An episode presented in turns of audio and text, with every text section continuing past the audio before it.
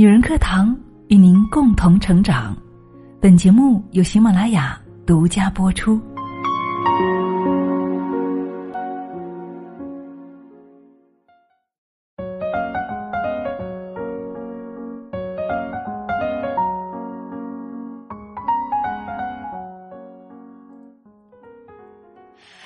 亲爱的们，大家好，欢迎来到女人课堂，我是清新。今天给大家带来一本书的分享哈，那这是一本什么样的书呢？相信大家已经看到标题了，是吗？是的，这是一本有关孩子教育的书籍。那说到孩子教育啊，我相信很多的家长呢都会有或多或少的烦恼，对不对？是的，在我们的电台后台啊，也是经常听到这样或那样的一些求助。比如说，有些事啊，明明是为了孩子好，想说给他听，可是呢，他就是不听；还有一些呢，就是反过来，有些孩子什么事情都不愿意沟通，家长想要走进他的内心是难上加难。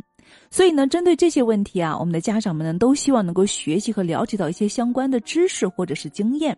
我们到底应该怎么做、怎么说才能够更好的帮助到我们的孩子呢？哎，别担心哈。那么今天呢，我们就为大家带来一本能够帮到你的好书喽。这本书呢，就叫做《如何说孩子才会听，怎么听孩子才肯说》。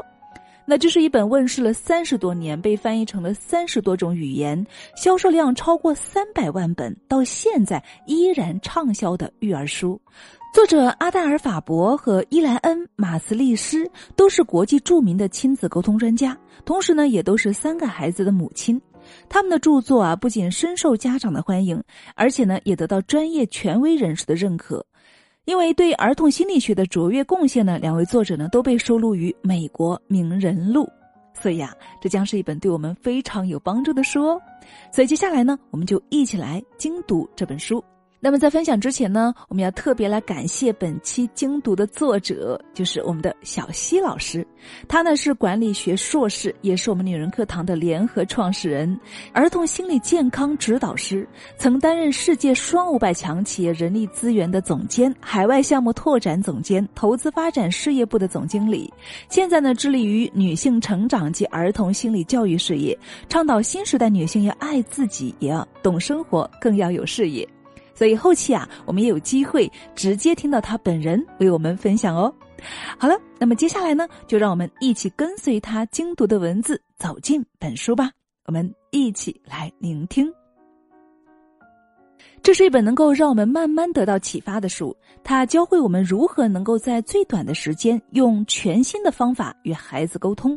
在现实生活中啊，我们会发现改变我们固有的说话方式不太容易，尤其是当我们身体劳累、压力大、沮丧、精疲力尽的时候，我们就很难控制自己不去冲孩子大声说话了，不说一些伤害孩子的话。我们有脾气，孩子也会有情绪。我们就很难控制自己不去冲孩子大声说话，不去说一些伤害孩子的话了。我们有脾气，孩子也会有情绪，这会让我们的亲子沟通啊变得非常的困难。其实呢，我们只需要改变一点点沟通的方式，运用一些简单的技巧，就能够改善和孩子之间的交流，对亲子关系产生深刻的影响。那么，书中阿黛尔和伊莱恩博士呢，运用多年研究和实践出来的与孩子沟通的方法和技巧呢，通过五种常见的情景，用最易懂的漫画和最简单的练习，教会我们如何说孩子才会听，怎么听孩子才肯说，从而呢，让我们得心应手的来应对世界上最有挑战也最为重要的与孩子沟通的问题。那首先，我们来看一下关于感受的情景。小宝宝在学校里面做了一只小兔子，可是不小心呢，把兔子耳朵给折断了。回家后呢，小宝宝就哭着给爸爸诉说。爸爸安慰说：“嗯，别哭了，耳朵断了可以再重新做一只嘛。”可是小宝宝听到这话呀，哭得更厉害了，并且生气的说：“我不要新的，我不想要新的，我就要原来那一只。”那么，面对哭得更厉害的宝宝，爸爸是很茫然呢。这该怎么办呢？相信啊，这个情景啊，我们并不陌生，对吗？在我们看起来是一件非常小的事情，可是，在孩子看来呢，就是一件非常大的事情。我们越安慰孩子啊，孩子呢就越生气，这会让我们父母呢感到茫然和困惑。有时甚至会认为孩子怎么这么不可理喻啊！其实啊，这个过程中呢，我们缺少了一个重要的环节，那就是感受。对，当孩子遇到不开心的事时呢，他们其实是需要我们理解他们的感受，事实只是倾听。有时候啊，一个简单的“嗯”“哦”或者呢，都能够让他们知道我们理解了。然后重复说出他们的感受，会对他们有更大的帮助。比如说，嗯，小兔子耳朵断了，你一定很伤心吧？我也有些难过。只有当我们理解孩子感受了，孩子才会愿意继续与我们沟通。我们可以采用一些幻想的方式来给予孩子一些想象，比如说，我们要不要一起施个魔法，让兔子的耳朵重新长出来呀？同样是建议重新做个耳朵，但是运用这种幻想的方式呢，孩子们一定会很欢喜的。那同样的，当我们需要制止或是限制孩子们的一些行为呢，仍然需要先接纳孩子的感受。比如说，孩子总喜欢用手去抓东西吃，我们可以告诉孩子啊，我知道用手吃东西一定感觉很棒吧，但是全家一起吃饭的时候，我希望你用叉子吃。当遇到需要制止孩子行为时呢，试着用这种方法来替换之前的吼叫，孩子啊一定会更愿意与我们合作的。那么，当孩子焦虑的时候啊，多数情况下呢，我们会直接安慰孩子：“放松，我相信你能够考好。”甚至有些父母呢，会直接丢给孩子一句：“你要是早一点多花时间学习的话，现在就不会发愁了。”可是啊，无论我们采取哪一种回答，孩子都不会产生和我们继续沟通下去的欲望，因为啊，其实孩子只是想给我们表达一下自己对考试的焦虑而已。我们完全可以倾听孩子的感受，同时呢，对感受给予回应。哦，你看起来有些发愁，我敢打赌你现在肯定希望考试已经结束了，并且你已经通过了。我试过这招和女儿沟通，很奏效。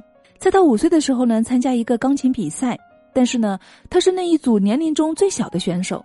赛前呢，我看出女儿的焦虑了，过去抱了她一下，说：“我敢打赌，你现在肯定特别希望比赛已经结束了，而且你也完美的演奏完了。”女儿睁大眼睛，拼命的冲我点头。我继续对她说。我也特别希望比赛已经结束了，因为我也很紧张。现在我想，我们来施个魔法好不好？一起闭上眼睛。我已经看到你上台了，你在给评委鞠躬。哼，你完美的克服了那个错音，不错不错，节奏稳定。你看，你看，音乐的小精灵来喽，他们在你身边飞舞，你和他们玩的很愉快呢。就这样。女儿和我一起幻想一场梦幻的演奏表演，有效的缓解了她赛前的压力，同时呢，帮助她把曲子在脑海中演奏了一遍。那一次啊，女儿也取得了非常好的成绩呢。所以说啊，回应感受，承认孩子的感受，没有所谓的标准答案，只要我们尊重并且接纳孩子的感受，就会对孩子有所帮助。好，那以上呢是关于感受的情景。接下来呢，我们来说一下关于寻求合作的情景。很多时候啊，当我们想让孩子们与我们合作的时候，孩子们会经常忽略我们，这让我们很纠结啊。通常为了让孩子跟我们合作，我们会采用命令、吼叫、指责、辱骂，甚至威胁等方式。虽然这些方式会让孩子服从于我们，但是请注意了，这是非常损害孩子们自尊的一些做法。我们完全可以选择一些能够寻求合作并且维护孩子自尊的一些回应方式，比如说，只是描述我们所看到的，宝贝，香蕉皮掉地上了哟，而不是你怎么又把香蕉皮掉地上了，把它捡起来，或者啊，直接描述我们自己的感受，看到厨房地上的香蕉皮，我很不高兴。又或者给孩子一些提示，踩到香蕉皮很容易滑倒哟，应该放到垃圾桶里。当然，也可以提供一个选择，你可以把香蕉皮扔到厨房的垃圾袋里，或者是扔到外面的垃圾桶里。还有一个比较好的避免与孩子正面冲突的方法，就是给他写便条。怎么样？这一点有收获吗？好，我们接下来再来看关于惩罚的情景。我们大多数父母啊，相信约束孩子不当行为的唯一方法就是惩罚。当孩子犯错的时候啊，我们要么会直接体罚，要么呢会用限制孩子其他活动的方式来惩罚孩子。今天老师说你上课不认真听讲，所以取消你今天晚上看电视的资格，或者说你怎么又没有把饭吃完，一会儿不许吃草莓，等等。殊不知啊，当我们采取惩罚的方式时，孩子会有应对的情绪。有的孩子啊会讨厌自己的父母，偏激一些的孩子呢，甚至会恨自己的父母，会在心里计划如何报复。皮实一点的孩子会想啊，不让看电视也不会把我怎么样，下次我还这样做，就是小心点，不要被你抓住喽。还有一些看起来很乖的孩子呀，他们会自责，哎呀，我是个坏孩子，我活该受罚，等等。那么，惩罚呢？对这类孩子伤害啊，其实是最大的。他们会不断降低对自己的评价，然后产生自卑的情绪。一旦孩子在内心深处产生了这种自卑情绪，我们需要花费很大的力气来提升孩子的自我评价，让孩子重新找回自信。如果不能够及时纠正呢，孩子将会在很长一段时间内笼罩在这种自卑的情绪当中。对他今后的人生啊，也会产生非常大的负面影响。所以啊，我们千万千万要注意了，不能够轻易的用惩罚的方式来对待孩子。当孩子出现问题的时候啊，我们要先关掉自己对这件事情的所有评判，要先学会倾听孩子，理解孩子的感受。老师说你在班里不干正经事儿，我想听听你有什么想说的。哦。那是因为 Joy 用尺子打我的头，所以我也打了他。哦，Joy 这么对你，你不得不回击他。是的，还有吗？还有，老师从未让我回答问题，我只好干坐着。你看，我们要鼓励孩子把所有的感受都表达出来。这时啊，千万不要急于去评论孩子做的对还是错，要先总结孩子的观点。所以你在班里不干正经事，一部分是因为 Joy，一部分原因是因为老师没有提问你，是吗？这个总结很重要。当一个人说完话之后啊，我们能够准确的总结出来，对方啊一定会觉得非常愉快，因为呢，这代表着共情，也是尊重的一种表现。当我们可以准确的总结孩子的感受时啊，孩子会觉得我们尊重他，并且理解了他的感受。总结完之后呢，我们可以说出自己的感受。这部分呢，一定要简短。哎，自己的儿子在课堂上表现不好，这让我很不开心啊。接下来呢，我们要邀请孩子一起寻找解决方案，把他想到的方法都写下来，不要对孩子的想法进行好坏的评论，这样呢，才能够鼓励孩子不断的表达。等孩子想出多种解决方案之后，再和孩子一起讨论这些方法的好与坏，一起来找到最好的解决问题的方法。倾听回应，不要做评论，鼓励孩子说出自己的感受，坐下来和孩子一起寻找解决问题的方法，比我们采用简单粗暴的惩罚要有效的多。亲爱的们，我们一定要相信，倾听回应，不要做评论，鼓励孩子说出自己的感受，坐下来和孩子一起来寻找解决问题的方案，比我们采用简单粗暴的惩罚要有效的多哟。好，那这就是关于惩罚的情景。再接下来，我们来一起分享一下关于赞赏的情景。不知道有没有父母有过这样的经历哈？我们明明是在表扬孩子，孩子听后呢不以为然，甚至有时候啊，我们越表扬他们，反而呢越生气。明明是夸奖孩子很聪明，他们却说成谁谁更聪明。夸奖的儿子篮球打得真棒，太有才了。儿子啊，却把篮球丢下，生气的回到自己的房间去。这是怎么回事？我们到底错在哪儿啊？殊不知啊，我们错在我们所用的诸如漂亮、聪明、真棒、完美之类的词，都是评价式的赞赏。这会让孩子们认为，既然我现在已经完美了，为什么要冒险再去尝试呢？下次啊，可能就会搞砸。很多时候呢，会让孩子感觉父母在敷衍自己，让孩子更加关注到自己失误的地方，让他们灰心丧气，不再继续努力了。如果我们想要鼓励孩子呢，最好避免这些带评价含义的词，比如说“好啊”“好极了呀”等等啊，“真棒啊”这些词呢，都不建议多用。而我们需要做的呢，只是简单的描述就好了。你可以描述你所看到的，你所感受到的。比如说，哇塞，你投进去了，球正好进入篮筐。我喜欢你画的，它给我一种快乐安详的感觉。我喜欢你今天衣服和裤子的颜色搭配，像春天一样明媚。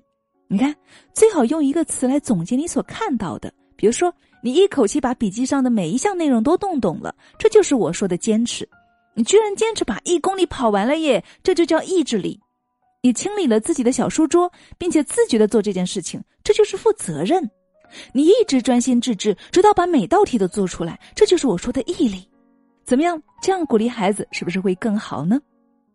好，那除了赞赏呢，我们也有一些时候啊，是有一些生气的时候，所以呢，就有关于愤怒的情景。每天早晨啊，我们都会发誓，今天我会是一个热心、耐心、充满爱心的父母。但是每天早上呢，我又都变成一个可怕的、歇斯底里的疯子。很多育儿书籍啊和课程呢，都告诉我们要控制，控制。可是大多数的情况下呢，我们越是控制，越会在某一个时间点上去爆发，说一些或者是做一些让我们后悔的事情。所以啊，控制不是解决愤怒的最佳方法。我们不能够忽略自己的感受，而是需要释放自己，同时呢又不伤害孩子。我们要学会恰当的表达我们无法遏制的强烈情绪。比如说呢，我们可以用一个词语来表达自己强烈的情绪。要知道，我们的情绪是会发酵的。很多时候呢，我们会发现，明明孩子只是犯了一个很小的错误，我们做父母的呀，会喋喋不休的讲一个小时的道理。有时甚至会越讲越激动。当发现孩子对批评不以为然时，会更加激怒我们，让情绪升级。简单吼出一个词，既释放了我们的情绪呢。那么具体可以怎么做呢？比如说，简单的吼出一个词，既释放了我们的情绪，又吸引了孩子们的注意。最重要的是，给孩子们一个机会，提醒自己该怎么做。比如说，Jeff，夹克衫，Jeff，音量。我们也可以描述问题，并且大声的喊出来。只需要简单的描述事实，不要评论。注意了，要留给孩子思考和主动改正错误的机会。我们需要尽可能用“我”来代替“你”，使用“我”来表达感觉或者是需要，可以让我们更好的释放自己强烈的情绪，让孩子明白我们的意思。比如说，我需要休息一下，而不是“你是一个讨厌鬼”。被打断真让我沮丧。而不是你老是打断我。愤怒的时候啊，我们的身体会分泌荷尔蒙，让我们有股强烈的冲动去攻击他人。脱口而出的第一个词就是“你”，你怎么回事？你看你做了什么？等等，这些带着指责的“你”，就像是一把尖刀刺向孩子。孩子呢，不会反思自己到底哪里做错了，应该如何改正，而是会把注意力集中在自我防卫和反击上面。不，我没有做，不是我。你什么都怪我，你看孩子就会有这样的一些反应。所以啊，有的时候呢，当我们脾气还是爆发了，一定要想办法在自己情绪好转时，认真的跟孩子谈一谈，要对自己没有忍住发脾气的事情呢，向孩子道歉，然后呢，和孩子一起商量解决问题的方案，重新建立起与孩子的连结。好了，亲爱的们，以上就是我们这本书的主要的内容了。我们再来回顾一下，看看我们在这本书当中呢学到了哪些有关跟孩子的沟通方法呢？那么我们是从几个情景来开始的。首先呢是关于感受的情景，我们要试着理解孩子的感受，并且重复说出他们的感受，这样呢孩子会更愿意跟我们合作。第二点呢是关于寻求合作的情景。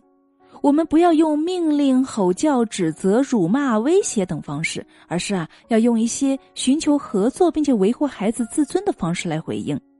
第三点呢，就是关于惩罚的情景了。我们尽可能的不要用直接的体罚，或者是用限制其他活动的方式来惩罚孩子。我们尽可能的跟孩子共情，尊重他的表现，鼓励孩子不断的表达，跟他一起想出解决方案。倾听回应，不要做评论，鼓励孩子自己说出感受，然后跟他一起来寻求解决问题的方案。这样呢，比我们采用简单粗暴的惩罚要有效的多。第四点呢，就是关于赞赏的情景了。我们尽可能避免用一些评价式的赞赏，比如说“聪明”“漂亮”“真棒”“完美”之类的词。我们需要做的呢，只是简单描述就好了。描述你所看到的，你所感受到的，就是最好的方法。最后就是关于愤怒的情景了。我们可以描述问题，并且大声喊出来，只需要简单的描述事实。注意，还是不要评论，要留给孩子主动思考和改正错误的机会。好了，亲爱的们，怎么样？以上这几点你都记住了吗？那么这本书呢，就是教给我们与孩子沟通的原则和技巧了。它帮助我们读懂孩子，打开并且触动孩子内心最宝贵的东西，让我们的孩子内心呐变得活泼起来，让孩子因为理解而释然，因为被尊重而变得很懂事啦。好了，亲爱的们，以上就是我们本书的全部内容了。再次感谢我们的作者，感谢我们的小溪老师，也感谢亲爱的你一起学习。那么在后期啊，我们还会为大家持续的推出更多的关于亲子教育、儿童教育相关的一些书籍，所以我们一起来期待哦。好了，亲爱的们，那么今天的分享就是这样了，我们下期再见。